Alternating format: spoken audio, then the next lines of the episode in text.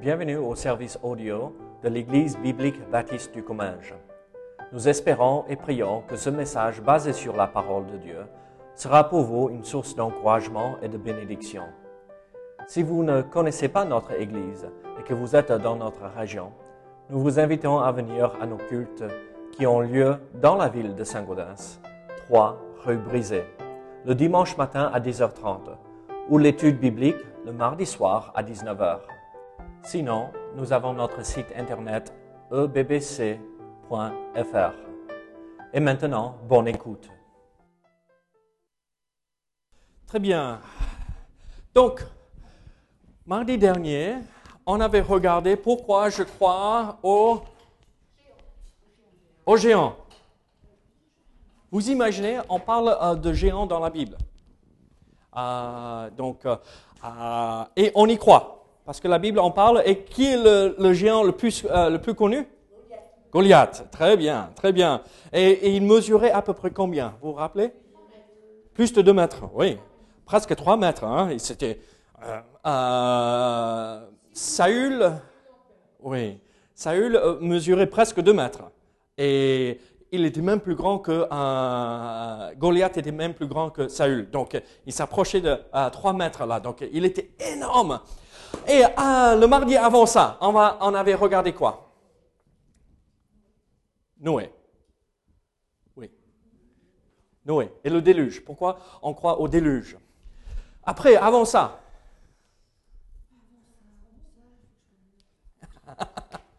Vous êtes des bons étudiants jusqu'à là. Hein? Voyons si vous méritez une bonne note. on avait vu, Michel, tu n'étais pas là, on avait vu pourquoi je crois dans l'existence de Dieu? Dieu, on le voit partout, dans la nature, dans la création, on le voit partout.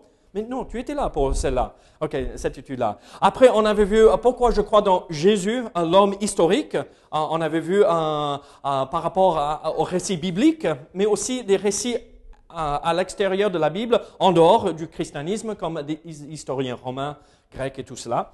Après, euh, pourquoi nous croyons à la résurrection? Jésus-Christ est ressuscité, vraiment ressuscité. Et après, on a vu Noé, après, on a vu les géants. Et on avait vu un autre sujet, si je ne me trompe pas. Oui, Noé, la résurrection.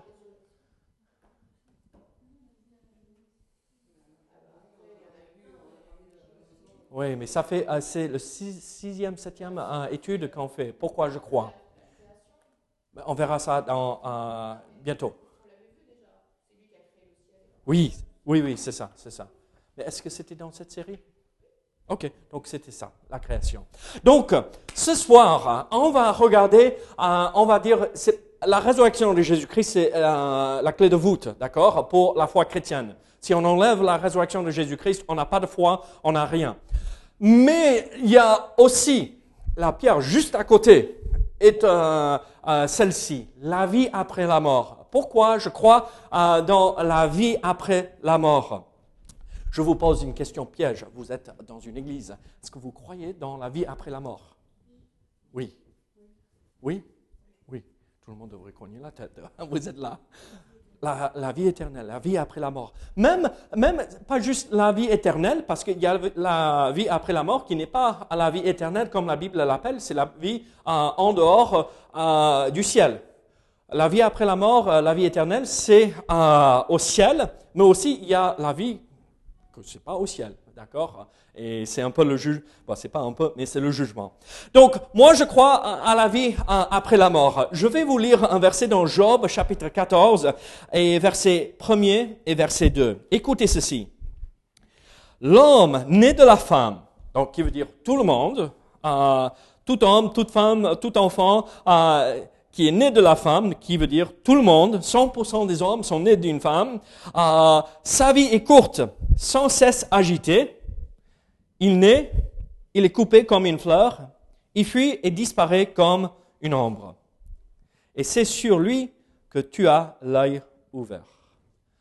Job ici parle et partage l'idée que, regardez, un jour on, va, on, est né, euh, notre mère nous a, mis au monde euh, et on vit notre vie Et c'est toujours agité, c'est toujours quelque chose. Il y a toujours le travail, il y a toujours les enfants, il y a toujours euh, euh, l'époux, l'épouse, il y a toujours quelque chose. Être agité, ça ne veut pas dire mauvais, mais il y a plein de choses à faire dans la vie. Et d'un coup, comme une fleur, on coupe et c'est fait. La vie termine. Mais qu'est-ce qui se passe après? Et donc Job, euh, vous rappelez que le livre de Job, c'est le premier livre de la Bible qui a été écrit. Donc c'est le plus ancien un livre de toute la Bible, d'accord? Même si Genèse relate l'histoire avant, d'accord? Euh, Relate l'histoire de la création. Et donc Job se posait des questions, mais qu'est-ce qui se passe après la mort? Et donc on, voit euh, par la suite dans les écrits de Job qu'il dit, je sais que mon sauveur euh, vit et je vivrai aussi avec lui. Donc il comprenait qu'il y avait la vie après la mort.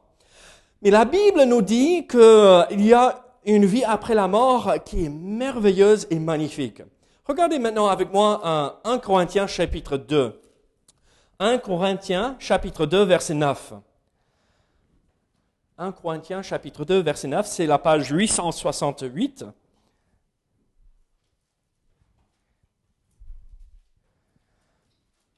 868. Écoutez ce verset.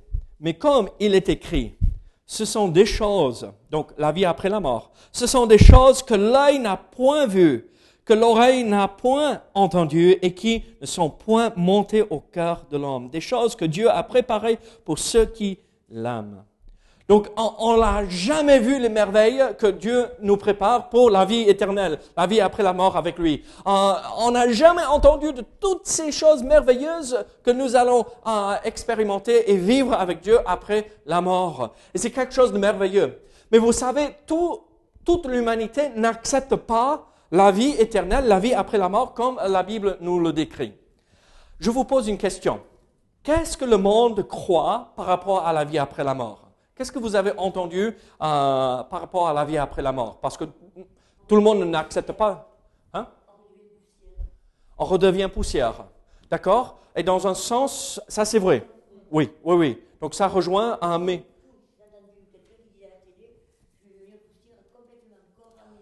Oh, ok, donc l'anéantissement. Mais c'est bien. Tu, as mis euh, le, doigt, euh, le doigt directement dessus. On appelle ça l'anéantissement complet, euh, le matérialisme, entre guillemets. Tout est matériel, et dès que ça meurt, c'est terminé. Il n'y a plus, plus rien. Il n'y a rien après la mort. Et donc, moi, moi je trouve ça, c'est assez triste.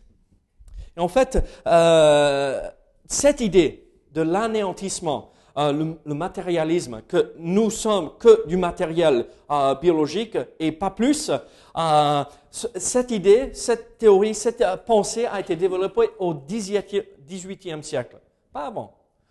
Donc jusqu'au XVIIIe siècle, tout le monde croyait dans une vie après la mort, mais maintenant qu'on a toutes ces nouvelles choses, on arrive à croire qu'il n'y a rien. Et c'est plutôt chez nous, dans l'Occitan euh, que nous croyons cela. Vous allez en Afrique, vous allez en Amérique du Sud, euh, vous allez en Orient, personne ne croit cela. C'est que nous, les Occidentaux, euh, plus ou moins, qui acceptent cette idée. Il y a une autre pensée, une autre théorie par rapport à la vie après la mort. Qu'est-ce que vous avez entendu de plus? Très bien, la réincarnation. Tu as toutes les réponses ce soir. Ah.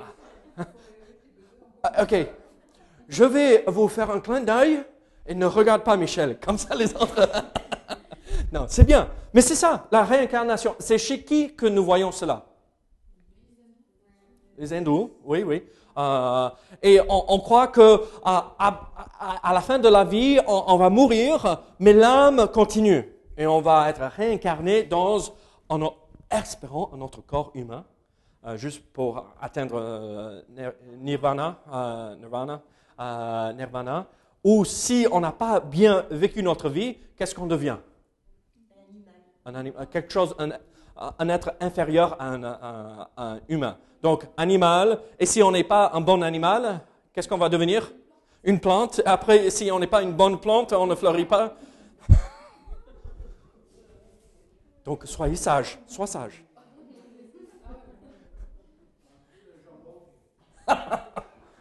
Hey, mais attends, ce cochon, Qu'est-ce qui se passe avec ce cochon? Euh, Bruno a été euh, quelqu'un a donné à Bruno un cochon, donc on va manger du jambon bientôt. Ok, donc il, il y a la réincarnation, il y a le matérialisme, donc c'est l'anéantissement de tout. Il y a quoi d'autre? Est-ce que vous avez entendu autre chose? Ok, donc ça c'est le matérialisme, l'anéantissement complet. Ok, fantôme. Euh, ça c'est euh, l'idée qui est, euh, comment dirais-je? C'est lié vraiment avec le paganisme. D'accord? C'est l'idée qu'on peut revenir et hanter quelqu'un. C'est vraiment... oui, oui, c'est c'est tout ce qui va contre les Écritures. Mais les gens y croient, ah, n'est-ce pas? Ah, Donc, les fantômes n'existent pas. D'accord? C'est clair, c'est net. La Bible dit clairement qu'il n'y en a pas. Mais il y a quoi, Mélissa? Ah oui. Mes enfants,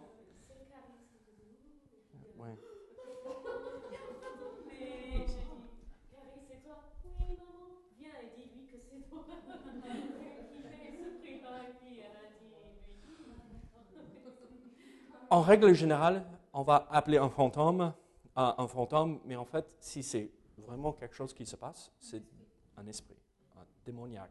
Et ça, ça existe. Et donc, on, évite de regarder et, euh, ce que la Bible nous dit pour pas accepter ceci, pour dire c'est un fantôme, c'est quelqu'un qui est parti. Mais en fait, non, c'est pas ça du tout. C'est un mauvais esprit, c'est un démon qui vient nous déstabiliser. Après, il y a Quoi d'autre? Il y a, comment dirais-je, le panthéisme.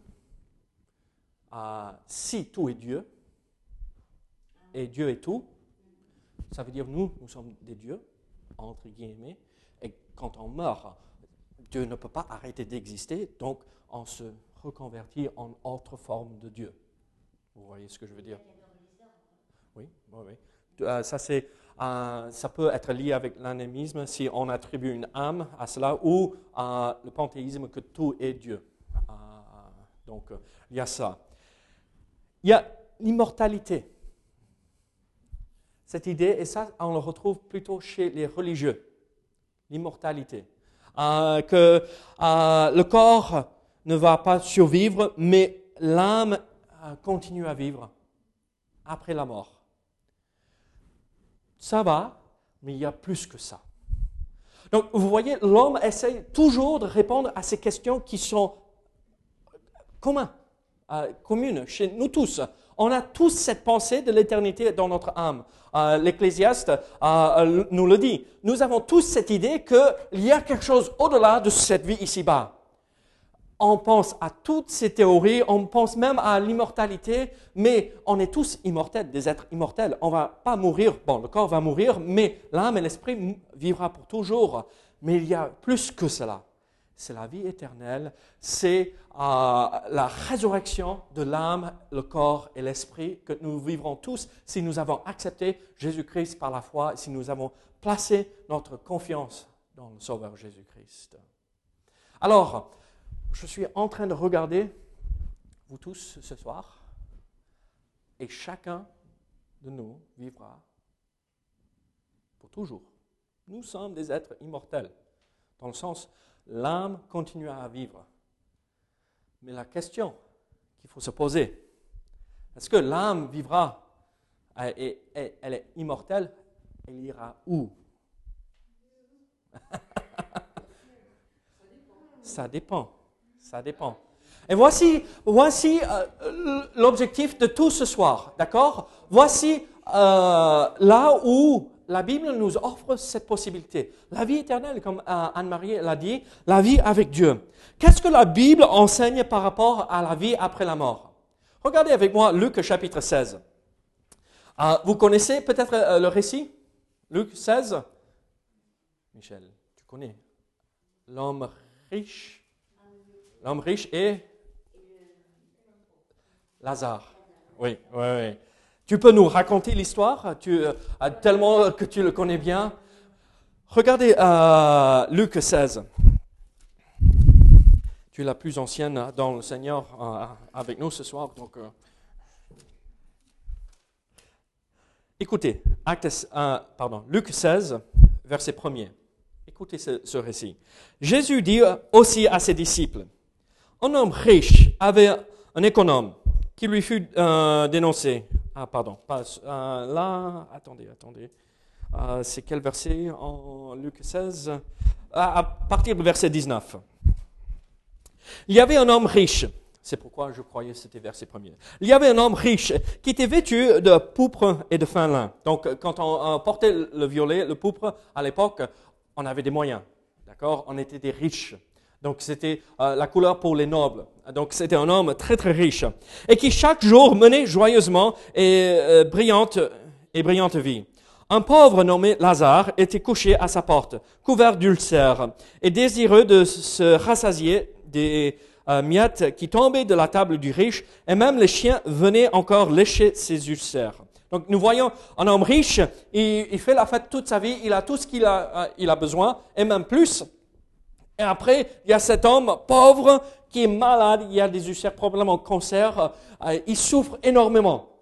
Et il, espère juste avoir les miettes qui tombent de la table de cet homme riche. Et les chiens, à l'époque, c'était pas comme euh, euh, ton chien, hein? c'est pas comme Titi, d'accord? Les chiens à l'époque, c'était des chiens sauvages. On ne les voulait pas à côté de nous. C'était pas un animal de compagnie. C'était sale, manger de tout ça, amenait la maladie, c'était horrible. Et ces chiens venaient lécher les plaies de cet homme. Regardez verset 22. Le pauvre mourut. Il fut porté par les anges dans le sein d'Abraham, qui est un autre nom pour le paradis. Le riche mourut aussi, et il fut enseveli.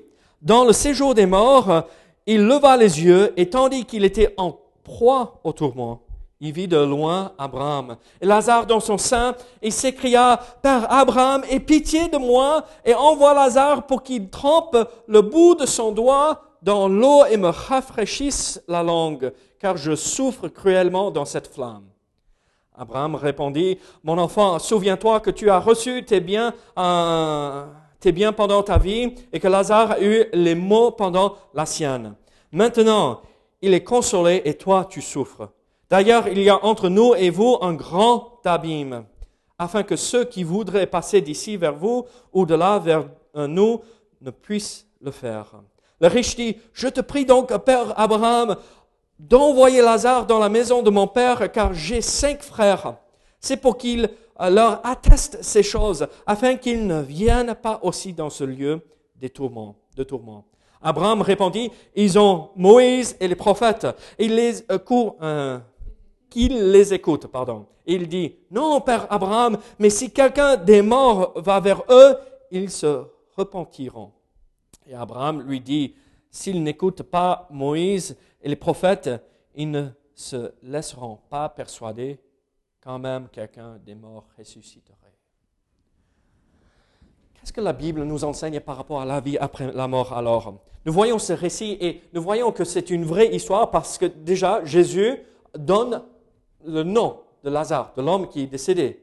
Euh, il raconte qu'il euh, y a des frères et tout ça. Donc, c'est pas comme une parabole comme nous voyons dans les autres histoires. Ici, nous avons un nom propre qui est attaché à une vraie personne. Donc, ceci s'est vraiment passé. Et qu'est-ce que, euh, qu'est-ce que nous voyons ici? La première chose importante à retenir de ce récit, c'est que nous serons tous conscients après la mort. Ce n'est pas l'anéantissement. D'accord? Ah, L'âme ne s'arrête pas ah, de vivre. Ah, on est conscient de ce qui se passe après la mort. Vous voyez ce qui s'est passé à Lazare, il meurt, les anges euh, viennent et prennent son corps et lui et ils l'amènent au sein d'Abraham, le paradis. Et il se réveille, il se rend compte de ce qui se passe. L'homme riche se réveille, il meurt le même jour ou quelques jours après, et il se réveille et il voit Lazare, donc il, reconnaît l'homme qui est parti. Donc, on est conscient de qui nous sommes. Euh, on va pouvoir reconnaître les gens tels qu'ils étaient sur la terre, mais avec un autre corps, bien sûr. Et donc, euh, cette idée qu'il y a l'anéantissement de l'âme et le corps et l'esprit, non, c'est le corps qui meurt tout simplement. Mais pour nous, les croyants, ça sera ressuscité par la suite aussi. On aura ce corps glorifié, on ne sera plus dans la souffrance. Donc, nous voyons l'idée que nous serons toujours conscients de qui nous sommes. Mais il y a euh, plus que cela.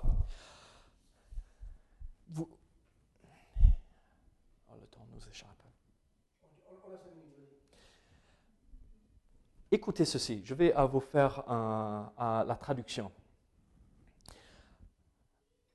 D.L. Moody, ce grand évangéliste américain, euh, au début du euh, fin 18e, euh, début 19e siècle, il a dit ceci. Un jour, vous allez lire dans un journal, dans le journal, que D.L. Moody, né à East Northfield, est décédé. Mais ne le croyez pas. Ne croyez pas un seul mot. À ce moment-là, je serai plus en vie après ma mort que maintenant, aujourd'hui. En fait, nous reconnaissons, nous comprenons que la vie après... En, fait, la mort est juste une étape dans la vie. Et en fait, on commence vraiment à vivre par la suite. On est dans la préparation pour l'avenir. L'avenir, c'est la mort. Regardez, on a quelque chose de très proche qui touche l'Église. La sœur de Johanna est décédée euh, dimanche soir, dimanche dans l'après-midi là. J'étais avec elle hier matin et à Raoul. Et vous savez ce qu'elle a dit? Je verrai ma sœur un jour. Je verrai ma sœur un jour au ciel. Je pense ma grand-mère, mes grands-pères qui sont partis. Je les verrai un jour. Et ça ne sera pas juste pendant 80, 90 ans, mais ça sera pendant l'éternité. C'est merveilleux, n'est-ce pas? C'est ce que Dieu nous offre. On va vivre pleinement une vie merveilleuse par la suite. C'est triste de perdre un être cher. Parce qu'on est séparé de cette personne pendant un petit moment. On va les rejoindre et vivre avec eux pendant une éternité. C'est merveilleux.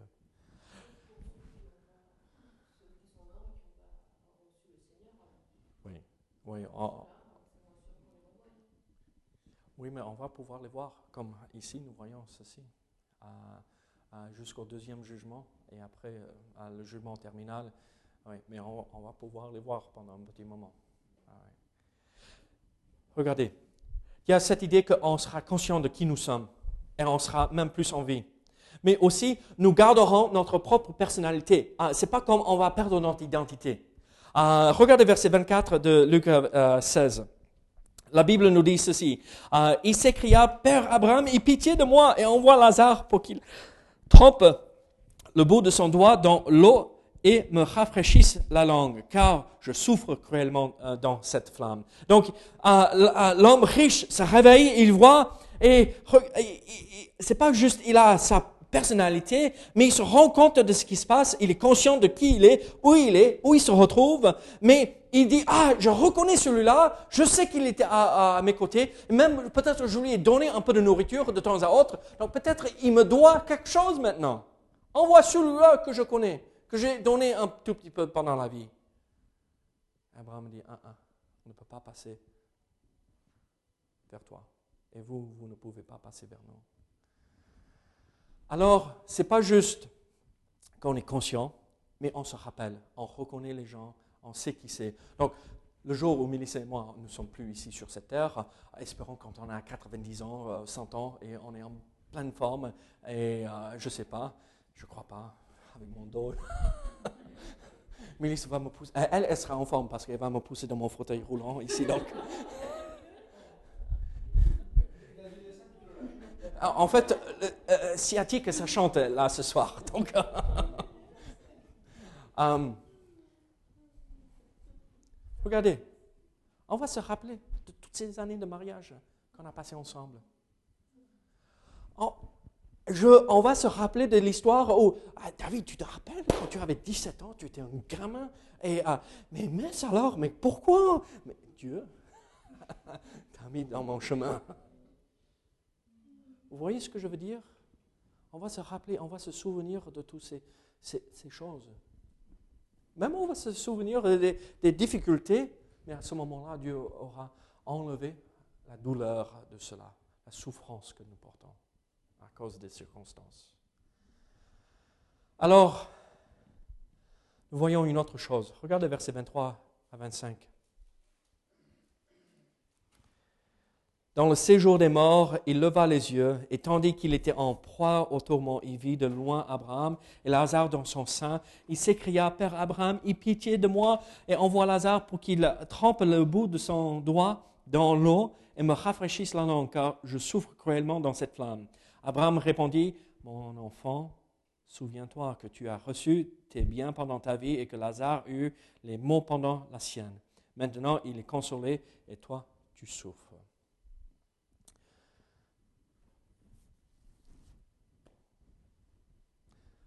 Anne-Marie, tu as mis le doigt directement dessus. Il y a le choix. Soit nous acceptons Christ, nous vivons pour lui, et nous sommes assurés le paradis comme Lazare, soit nous serons dans la souffrance pendant l'éternité. Comme nous voyons au verset 26, Regardez, d'ailleurs, il y a entre nous et vous un grand abîme, afin que ceux qui voudraient passer d'ici vers vous ou de là vers nous ne puissent le faire. On ne peut pas. Il n'y a pas le purgatoire. La Bible n'enseigne pas cela. Il n'y a pas un, on, purge notre peine et c'est bon. Non. Et Mélissa, quand je meurs, elle ne peut pas donner des hormones pour que je sorte plus vite. Non, ça ne fonctionne pas comme ça. C'est je viens au Seigneur. Je place ma foi en, Jésus-Christ. Et ça m'assure la vie éternelle. Sinon, on est là, il n'y a plus de possibilité de s'en sortir. Alors, moi, je regarde la fin de ma vie. Bon, ça va être triste. Hein. Je ne verrai plus mes enfants je les verrai dans l'eau, mais je sais que mes enfants vont souffrir parce qu'ils vont, verront, bon, peut-être pas ils vont souffrir si papa n'est plus là. mais vous comprenez ce que je veux dire. Mais la fin, la vie après la mort, oui, et je n'ai pas peur.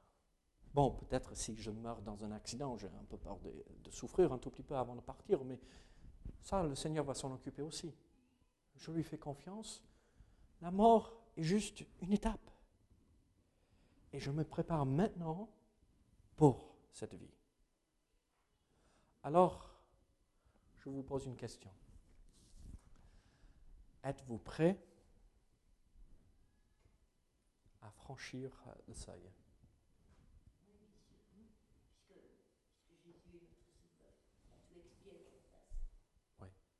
Jésus a tout fait tout accompli. Ce n'est pas une religion, ce n'est pas un poids lourd, c'est la foi simple en Jésus-Christ qui nous sauve. Quel est le message qui nous sauve? C'est 1 Corinthiens chapitre 15, n'est-ce pas? Christ mort pour nos péchés, enseveli, ressuscité trois jours plus tard. Si nous croyons cela, nous confessons nos péchés, nous l'acceptons comme notre Sauveur, nous sommes assurés cette belle vie après la mort. Nous sommes tous immortels.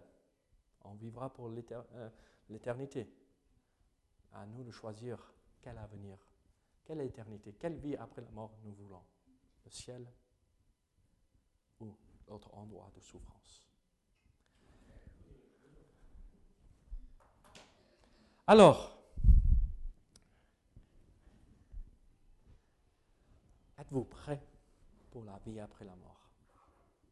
C'est ce soir, parce qu'on ne sait pas ce que le lendemain nous prépare. Prenez la décision ce soir, suivre le Seigneur. On va prier et après, je vais vous permettre de poser des questions si vous voulez. Seigneur, merci pour ta parole. Seigneur, merci que tout ce que tu fais est bon et parfait. Seigneur, merci que nous sommes assurés de cette vie après la mort.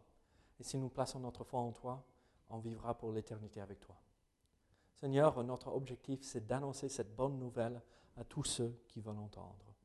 Seigneur, prépare les cœurs de tous ceux qui voudraient entendre ce message à bien accepter ta vérité. Au nom de Jésus. Amen.